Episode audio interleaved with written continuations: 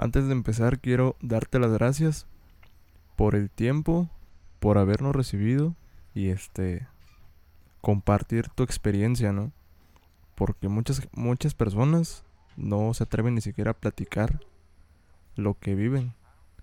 Se lo guardan y tú eres una persona que desde que platicamos eh, quedamos que íbamos a, a grabar. Así y es. Yo, a mí se me hizo extraño que aceptaras porque te vuelvo a repetir, hay muchas personas que no quieren compartir nada. Sí. Pero sin embargo, pues aquí estás y me comentas que ya habías visto el, el material cuando yo pensé que no le tomaban importancia. No, sí, ya este. Ya te había visto y escuchado por parte de amigos que tienen que ver en la historia. Pero no te había mandado mensaje hasta hace días cuando platicamos la primera vez y te dije que quería yo platicar, pero pues se dio esto, ¿no? Sí, y mira, yo te voy a decir algo, este... ¿Cómo me puedo dirigir a ti? Así, Roberto, Así nada más. así nada más. Ok. Este, Roberto y yo compartimos un tiempo el, el vecindario Así es. en una colonia de aquí de Córdoba. Y este, pero no nos hablábamos, solo era de buenos días, ¿verdad? Sí, Y buenas tardes y solo eso. casi casi así. Pero supe de tu situación y creo que hubo un tiempo en, en el que sí hablamos, pero muy poco porque yo ya no te veía. Y sin embargo, pues me alegra mucho que hoy en día estés bien de lo mejor. Yo Gracias, te veo gracias. con otro semblante, yo te veo pues con otra mentalidad. Y eso es lo que pues a mí me me llena de felicidad, cabrón, verte bien. Creo que pues no no no sé cómo decirte, pero es como una felicidad ajena que se siente. Porque tú la estás pasando bien. Sí. Y yo al ver que tú estás bien, yo me siento chido. Porque yo no le deseo el mal a nadie. Nunca le deseo el mal a nadie. No, no, no. Pero cuando a una persona veo que le está yendo bien, a mí me da mucha alegría. Fíjate que ahorita que lo mencionas, este sí efectivamente la vida la veo muy diferente a como la veía yo en ese entonces, porque tú me conociste en una etapa donde para mí la vida no tenía un sentido como tal, donde la situación estaba difícil, muy difícil. No sé mi voz. No, no, no, la vamos a cambiar de producción. Este fue por ahí por el 2017 Sí, más o menos. cuando empezamos como a tener contacto porque yo estaba saliendo de la de esa crisis en ese en ese entonces cuando me fui a me fui a otro estado. Y de ahí en adelante para acá créeme que todo ha sido diferente, la vida tiene otro sentido. Ahora disfruto más esas pequeñas cosas de la vida que, que mucha gente pasa por alto y que mucha gente dice, "Ah, ¿para qué? ¿Para qué voy a ir a ver a fulano si mañana lo puedo ver? Para mí ya no hay mañana, para mí es hoy. Para mí es este... Pues es como decir, mañana lo grabo cuando lo puedo grabar hoy. Por eso yo te dije, hoy se hace y veniste y también gracias por, por escuchar, por darme este espacio. Y pues de ahí en fuera que te puedo decir que si te ha ido bien, es porque tú has hecho que te vaya bien. Porque lo que tú das al universo es lo que recibes. Y yo creo que si a ti y a mí nos fue bien, o nos va bien y nos está yendo bien, es porque no hemos hecho mal, no le hemos hecho nada malo a nadie. Y eso habla muy bien. Sí, yo creo que en ese punto sí te, te apoyo demasiado.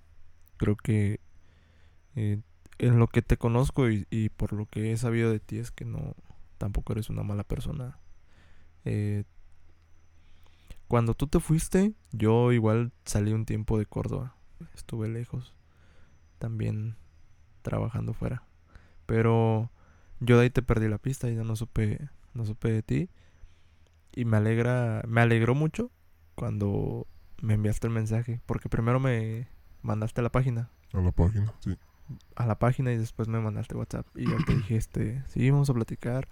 Cuando vine aquí por primera vez aquí a tu casa, este, pues sí, la verdad me dio mucho gusto ver a tu familia, ver que todo está en orden. Te voy a hacer una pregunta porque si no te la hago siento que no voy a... Como que voy a quedarle de ver a la audiencia. ¿Por qué aceptar hablar en público? Eh, porque pues aquí lo van a escuchar algunas personas, ¿no? Aparte de mí. Cuando yo, yo te dije, oye, me dejas documentarlo, me dejas... Al principio yo quería, este, solo tomar unas pequeñas notas, pero después dije, lo puedo meter al programa y compartirlo, ¿no? Sí. pero primero quería tu autorización, pero tú por qué decides decir, sí, va, grábalo, pero bajo esta condición que pues ya acordamos, ¿no? Mira, yo te voy a comentar algo. La vida es un aprendizaje. Un aprendizaje hermoso. Es de valorar. Es de caídas. Es de logros. Pero más que otra cosa es de aprendizaje. Y lo que a ti te pasa o lo que tú aprendes, compártelo. Cuando platicamos la primera vez que viniste y, estuvimos aquí, yo te dije que mi situación no solo la vivo yo, la están viviendo muchas personas. Yo me di cuenta ahorita que, que regresé, estuve un tiempo aquí en casa de mi, de mi mamá, de ahí me vine para acá. Y este, vi a mucha gente sufriendo por, por esta, esta crisis. Y también conocí mucha gente que estaba sufriendo pero que no tenía la ayuda de nadie. De nadie, de nadie. Y lo peor es eso, cuando no tienes ayuda de nadie. Yo ya lo he pasado y ya te lo conté. Sin embargo, creo que tú lo debes de saber y lo has de hacer por tu forma de, ser como me, me, explicaste ese día. Eh, si tú vas caminando por la calle y de pronto te tropiezas con una piedra y atrás de ti viene alguien, tal vez le dices, oye, cuidado con esa piedra.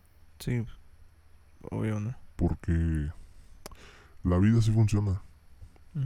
Si tú te haces daño, tú ya aprendiste que con esa piedra te vas a lastimar. Pero el de atrás no. Y se puede caer. Y tú tienes la posibilidad de decirle a esa persona, oye, cuidado porque ahí te puedes tropezar y te puedes caer. Pero esa, esa persona decide si quiere pasar por ahí, tropezarse y caerse. Así es. Pero mientras no quedó en ti el, el ayudarlo. Lo mismo pensé hace unos días, platiqué con mi mamá.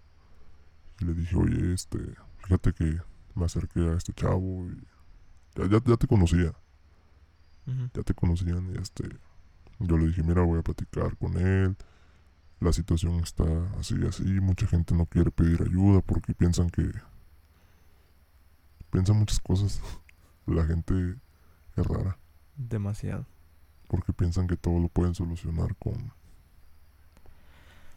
con aguantarse.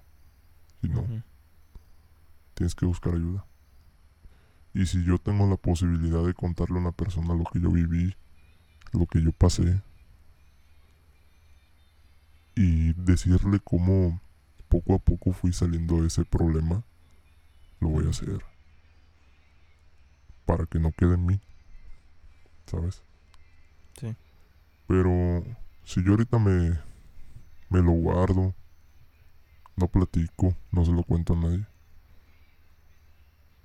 pues siento que, que estaría siendo egoísta con conmigo mismo y con los demás y con la vida y con todo porque tengo la opción de ayudar y no la estoy tomando. Cuando hubo otras personas que tuvieron la opción de ayudarme Y lo hicieron. y me ayudaron. Entonces yo comparto contigo esta experiencia para que otras personas lo escuchen y ayuden a las personas que conocen a que salgan de este, de este problema. Sí. Así. Así funciona la vida, mi José. Fíjate que tienes una manera de ver la vida donde piensas en los demás, ¿no? Yo creo que no nos quita nada ayudar, pero tampoco descuidarnos a uno, a uno mismo, ¿no? O sea, no ser egoísta en ningún aspecto, En ni con los demás ni contigo mismo. Exacto. Pero la verdad sí me sorprende demasiado eh, tu respuesta. Te puse atención, créeme que estoy así sorprendido Se ve, se ve. porque son pocas las personas que piensan de esa manera, ¿no? Tú has de saber que en el mundo tal vez dos de cada diez te ayudan, te dan la mano y te Sí. dicen, órale cabrón, va. Y eso está canijo porque imagínate una persona que no tiene como como que ese soporte de alguien y todavía la gente es egoísta. Entonces, ¿a dónde corres, no? ¿Con quién? Y más cuando estás en una etapa donde no quieres saber de nada, de nadie y Así es. ¿Para dónde? ¿Para dónde voy? Así es. A mí me ha pasado también. Pero pues siempre siempre hay gente dispuesta a ayudar y por eso yo creo que hacer el bien es que te vaya bien. Mira, cuando yo comencé con esta situación, cuando caí en depresión, fue un proceso doloroso, completamente, para mí, para mi familia. Y llegas a un punto donde ya no confías en nadie, donde ya no quieres, como tú dices, nada de nadie. Y este. Yo corrí con una mala suerte de que yo, yo tenía muchas personas a mi lado porque me iba bien y yo creía que esas personas eran eran amigos, familia casi casi. Y cuando a mí me fue mal, cuando pasó la situación de mi hermano, cuando estuve mal, mal, mal, esas personas no estaban, ni estuvieron. Entonces imagínate, tú te sientes derrotado, devastado, con ganas de a lo mejor buscar una salida, ¿no? Ponle que eres uno de esos de los que quieren buscar una salida. Y te topas con que no hay nadie. No hay nadie que te ayude a salir. Y eres afortunado a veces porque tienes familia, ¿no? Que estén lejos, ellos saben cómo le hacen, pero llegan y te ayudan. Pero si no, como dices tú, ¿a dónde corres? ¿A dónde vas? Si, si la gente se porta egoísta y te abandona, ¿a dónde? Entonces por eso yo siempre he dicho que hay que portarse bien, hay que hacer las cosas bien, de la mejor manera, y de vez en cuando echarle la mano al de junto, porque no sabe la situación en la que está pasando. Fíjate que a mí me ha tocado ir a... De, por parte de mi trabajo me ha tocado ir a comunidades donde la situación está mal. Mal. Económicamente, socialmente. Y mí no me quita nada ir y regalarle unos tenis, ropa, algo de comida a la gente. No lo hago por otra cosa. Lo hago porque yo también pasé por esa situación. Sin embargo, hay gente que no lo ve así. Hay gente que dice, ¿yo por qué voy a ayudar? Si a mí nadie me apoyó, si a mí nadie me ayudó. Y viven con ese resentimiento de que nadie los apoyó y, no apoyan porque porque piensan que así debe ser. Si nadie me apoyó, yo tampoco voy a apoyar. Y yo no. Yo digo, si nadie me apoyó, siento lo que es que nadie te brinde la mano. Entonces sé lo que esa persona en ese momento está sintiendo y yo sí la voy a ir a apoyar. Con poco o mucho, pero voy. Porque yo ya experimenté lo que es no tener nada ni nadie. Y yo no, yo no se lo deseo a nadie. Absolutamente a nadie.